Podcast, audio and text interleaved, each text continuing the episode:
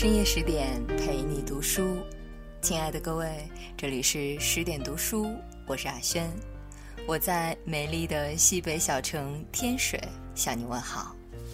今晚我们来分享季羡林先生的作品《人到老年这十件事不要做》。那如果你喜欢今晚的这篇文章，欢迎您给十点君留言点赞。人的一生都有一些不应该做的事情，这是共性。老年是人生的一个阶段，有一些独特的不应该做的事情，这是特性。老年禁忌不一定有十个，我因受传统的十全大补、某某十景之类的十字谜的影响，故先定为十个。将来或多或少，现在还说不准。骑驴看唱本，走着瞧吧。一忌说话太多。我在这里讲忌说话太多，并没有祸从口出或三缄其口的含义。说话惹祸，不在话多话少，有时候一句话就能惹大祸。口舌惹祸也不限于老年人，中年和青年都可能由此致祸。我先举个例子。某大学有一位老教授，道德文章有口皆碑，虽然玉耄耋，而思维敏锐，说话极有条理。不足之处是，一旦开口，就如悬河泻水，滔滔不绝；又如开了闸，再也关不住，水不断涌出。在那个大学里，流传着一个传说：在学校召开的会上，某老一开口发言。有的人就退席回家吃饭，饭后再回到会场。某老弹性正浓。据说有一次博士生答辩会，规定开会时间为两个半小时，某老参加，一口气讲了两个小时。这个会会是什么结果？答辩委员会的主席会有什么想法和措施？他会怎样抓耳挠腮、坐立不安？概可想见了。根据我个人的观察，不是每一个老人都有这个小毛病，有的人就没有。我说他是小毛病，其实并不小。试问，我上面举出的开会的例子，难道那还不会制造极为尴尬的局面吗？当然，话又说了回来，爱说长话的人并不限于老年，中青年都有，不过以老年为多而已。因此，我编了四句话，奉献给老人：年老之人血气已衰，刹车失灵，戒之再说。二忌倚老卖老。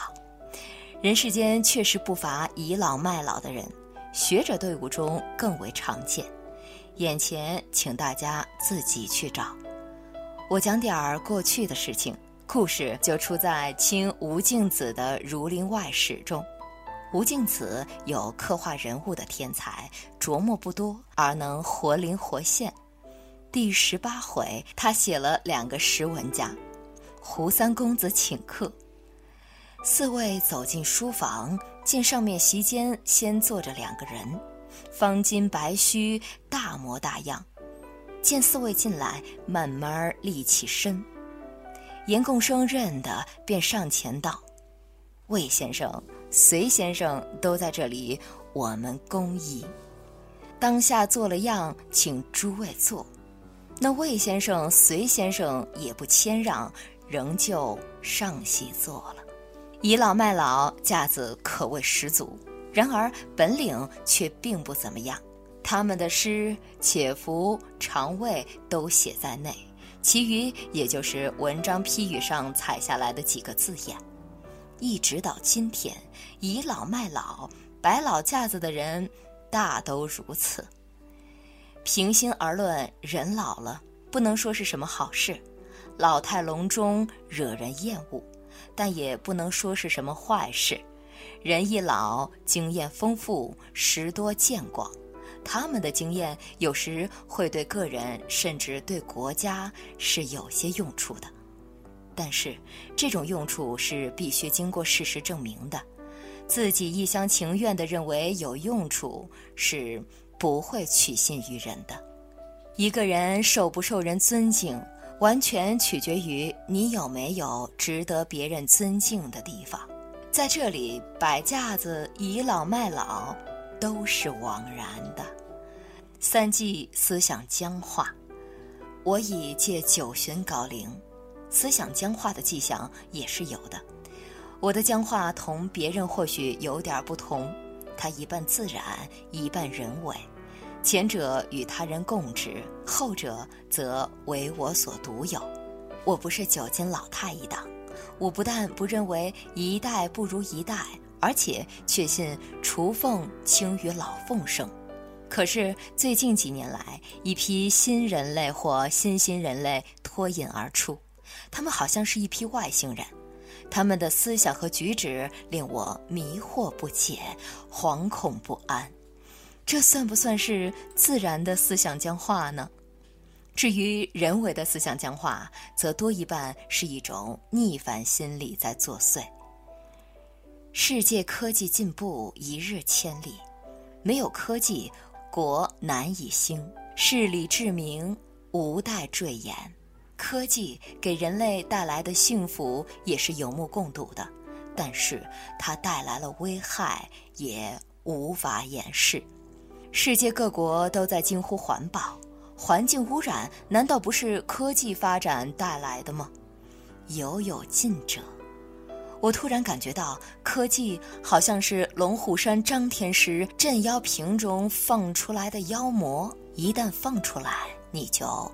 无法控制，只就克隆技术一端言之，将来能克隆人指日可待。一旦实现，则人类社会迄今行之有效的法律准则和伦理规范必遭破坏。将来的人类社会变成什么样的社会呢？我有点不寒而栗。这似乎不尽属于僵化范畴，但又似乎与之接近。四之不服老，中国古代的历史记载和古典小说中，不服老的例子不可胜数，尽人皆知，无需列举。但是有一点，我必须在这里指出来：古今论者大都为不服老唱赞歌，这有点失于偏颇，绝对的、无条件的赞美不服老，有害无益，空谈无补。举个实例。一九九五年，当时我已经达到了八十四岁高龄，然而我却丝毫没有感觉到，不知老之已至，正处在平生写作的第二个高峰中。每天跑一趟大图书馆，即达两年之久，风雪无阻。我已经有点忘乎所以了。一天早晨，我照例四点半起床，到东边那一单元书房中去写作。一转瞬间，肚子里向我发出信号，该填一填它了。一看表，已经六点多了。于是我放下笔，准备回西房吃早点。可是不知是谁把门从外面锁上了，里面开不开。我大为吃惊，回头看了封了顶的阳台上有一扇玻璃窗可以打开。我于是不假思索，立即开窗跳出。从窗口到地面约有一米八高，我一坠地就跌了一个大马趴，脚后跟儿有点痛，旁边就是杨辉台阶的脚，如果脑袋碰上，后果真不堪设想。我后怕起来了。我当天上下午都开了会，第二天又长驱数百里到天津南开大学去做报告，脚已经肿了起来。第三天。到校医院去检查，左脚跟儿有点破裂。我这样的不服老，是昏聩糊涂的不服老，是绝对要不得的。五季无所事事，这是一个比较复杂的问题，必须细致的加以分析，区别对待，不能一概而论。现在我只能谈我自己，也是其中一份子。因而，我我最了解情况的知识分子。国家给年老的知识分子规定了退休年龄，这是合情合理的，应该感激的。但是，知识分子行当不同，身体条件也不相同。是否能做到老有所为，完全取决于自己，不取决于政府。自然科学和技术我不懂，不敢瞎说。至于人文社会科学，则我是颇为熟悉的。一般说来，社会科学的研究不靠天才火花一时的迸发，而靠长期积累。一个人到了六十多岁退休的关头，往往正是知识积累和资料积累达到炉火纯青的时候。一旦退下，对国家和个人都是一个损失。有进取、有干劲儿者，可能还会继续干下去的。可是大多数人则无所事事。我在南北几个大学中都听到了有关散步教授的说法，就是一个退休教授天天在校园里溜达，成了全校著名的人物。我没同散步教授谈过话，不知道他们是怎么想的，估计他们也不会很舒服。锻炼身体未可厚非，但是整天这样锻炼。不也太乏味、太单调了吗？学海无涯，何妨再跳进去游泳一番，再扎上两个猛子，不也会身心两健吗？六记提当年勇，我做了一个梦，我驾着祥云或别的什么云，飞上了天宫，在凌霄宝殿多功能厅里参加了一个戊戌会，第一个发言的是项羽。他隶属早年指挥雄师数十万，横行天下，各路诸侯皆俯首称臣。他是诸侯盟主，颐指气使，没有敢违抗者。鸿门设宴，吓得刘邦像一只小耗子一般。说到尽兴处，手舞足蹈，唾沫星子乱溅。这时，忽然站起来了一位天神，问项羽。四面楚歌，吾将自刎，是怎么一回事呀？项羽立即垂下了脑袋，仿佛是一个泄了气的皮球。第二个发言的是吕布，谁一看都能知道我的梦是假的，但是在芸芸众生中，特别是在老年中，却有一些人靠自夸当年勇来过日子。我认为这也算是一种。自然现象，争强好胜，也许是人类的一种本能。但一旦年老，争胜有心，好强无力，便难免产生一种自卑情结。可又不甘心自卑，于是只有自夸当年勇一图，可以聊以自慰。对于这种情况，别人是爱莫能助的，解铃还需系铃人，只有自己随时警惕。现在有一些得了世界冠军的运动员有一句口头禅：“从零开始”，意思是不管冠军或金牌多么灿烂辉煌，一旦到手即成过去，从现在起又要从零开始了。我觉得，从零开始是唯一正确的想法。七忌，自我封闭。老年人最常见的现象或者灾难是自我封闭。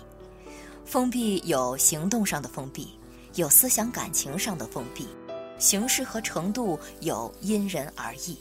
老年人有视理广达者，有视理浅通达者。前者比较能清醒宇宙万物以及人类社会发展的规律，了解到事物的改变是绝对的。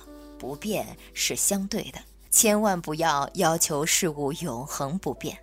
后者则相反，他们要求事物永恒不变，即使变也是越变越坏。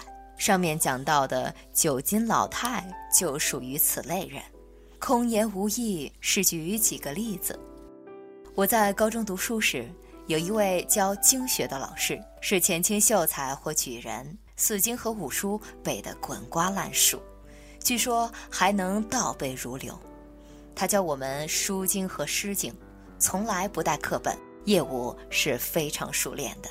可学生并不喜欢他，因为他张口闭口“我们大清国怎样怎样”，学生就给他起了一个混名“大清国”。他真实的姓名反隐而不彰了。我们认为他是老顽固，他认为我们是新叛逆。我们中间不是代沟，而是万丈深渊，是他把自己完全封闭起来了。再举一个例子，我有一位老友写过新诗，填过旧词，毕生研究中国文学史，都达到了相当高的水平。他为人随和，性格开朗，并没有什么乖僻之处。可是到了最近几年，突然产生了自我封闭的现象，不参加外面的会，不大愿意见人，自己一个人在家里高声唱歌。我曾几次以老友的身份劝他出来活动活动，他都婉言拒绝。他心里是怎么想的，至今对我还是一个谜。我认为。老年人不管有什么形式的自我封闭现象，都是对个人健康不利的。我奉劝普天下老年人立脚此壁，同青年人在一起，即使是新兴人类吧，他们身上的活力总会感染老年人的。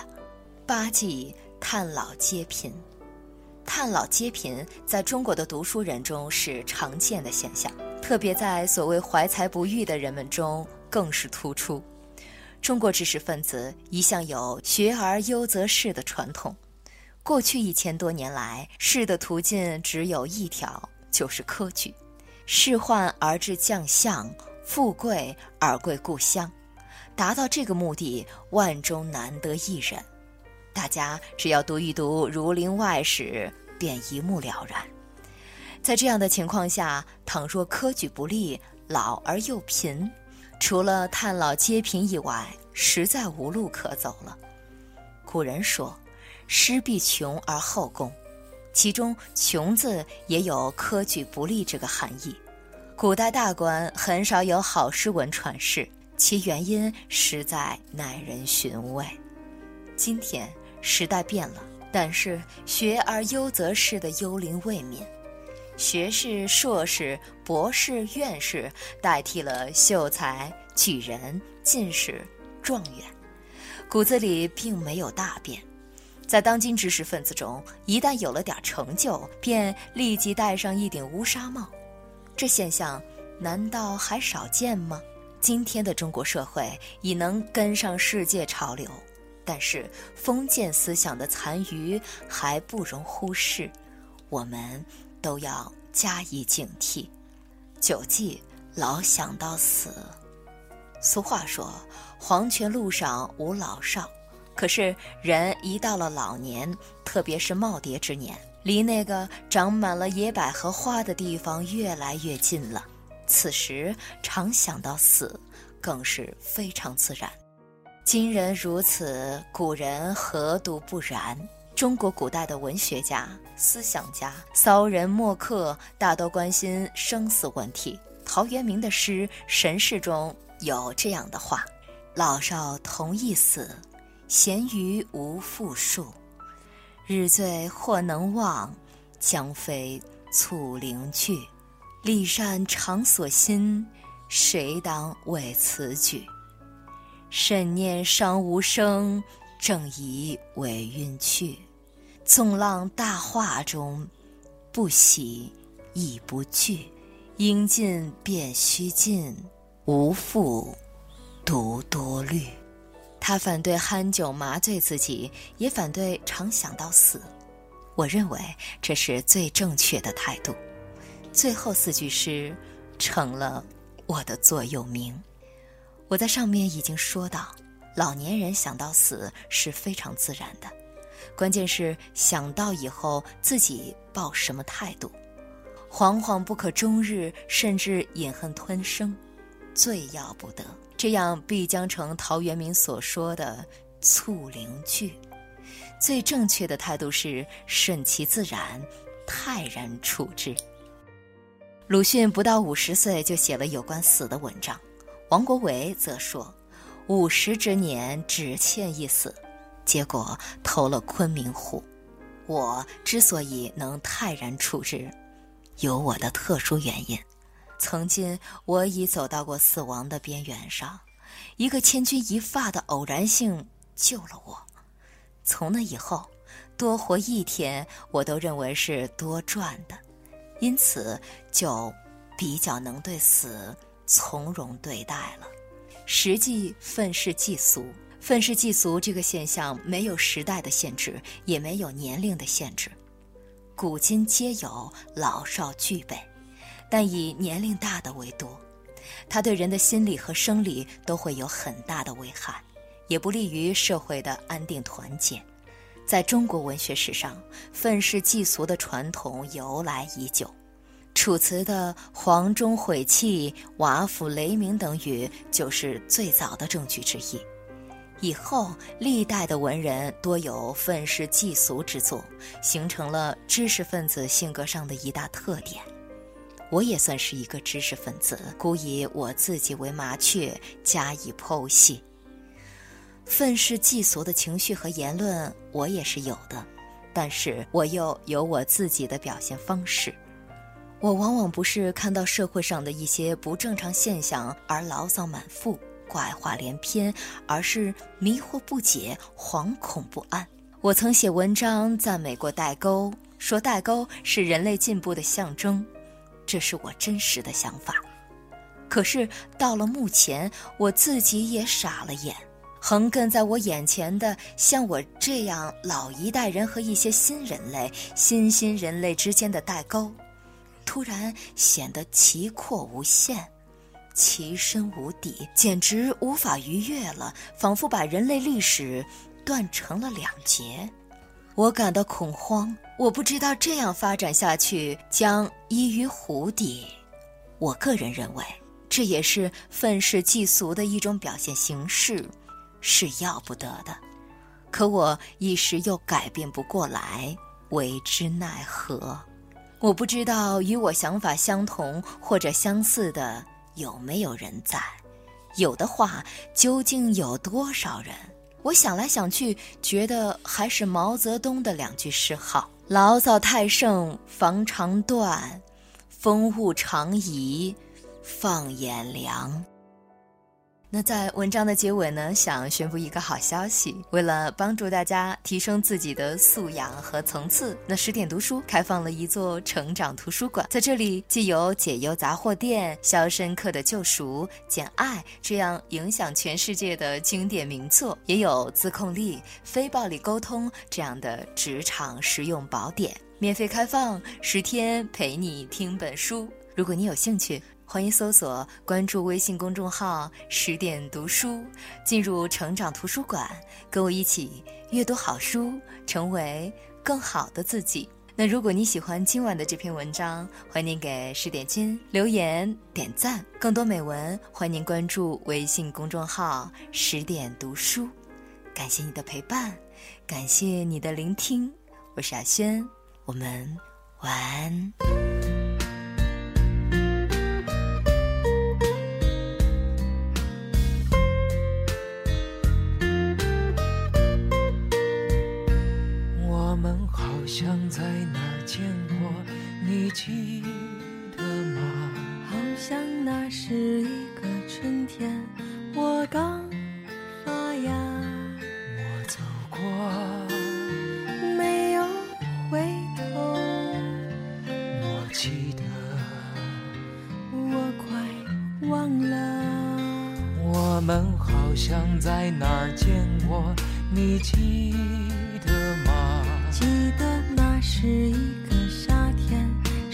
盛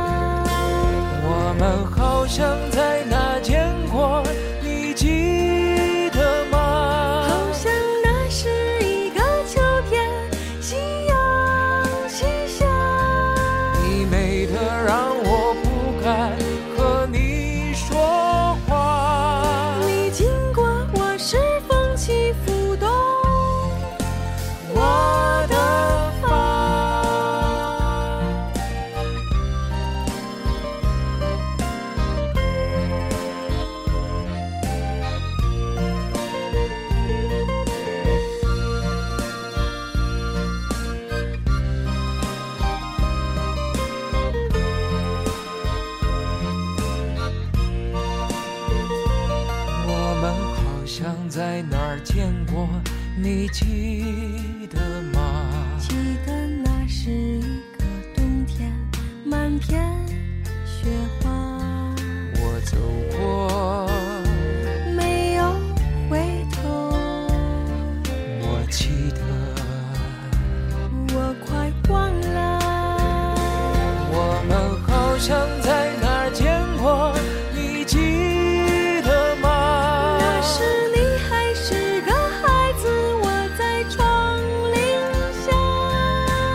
带着你的名字刻在了墙上。我画了你的模样对着弯月亮。我们好像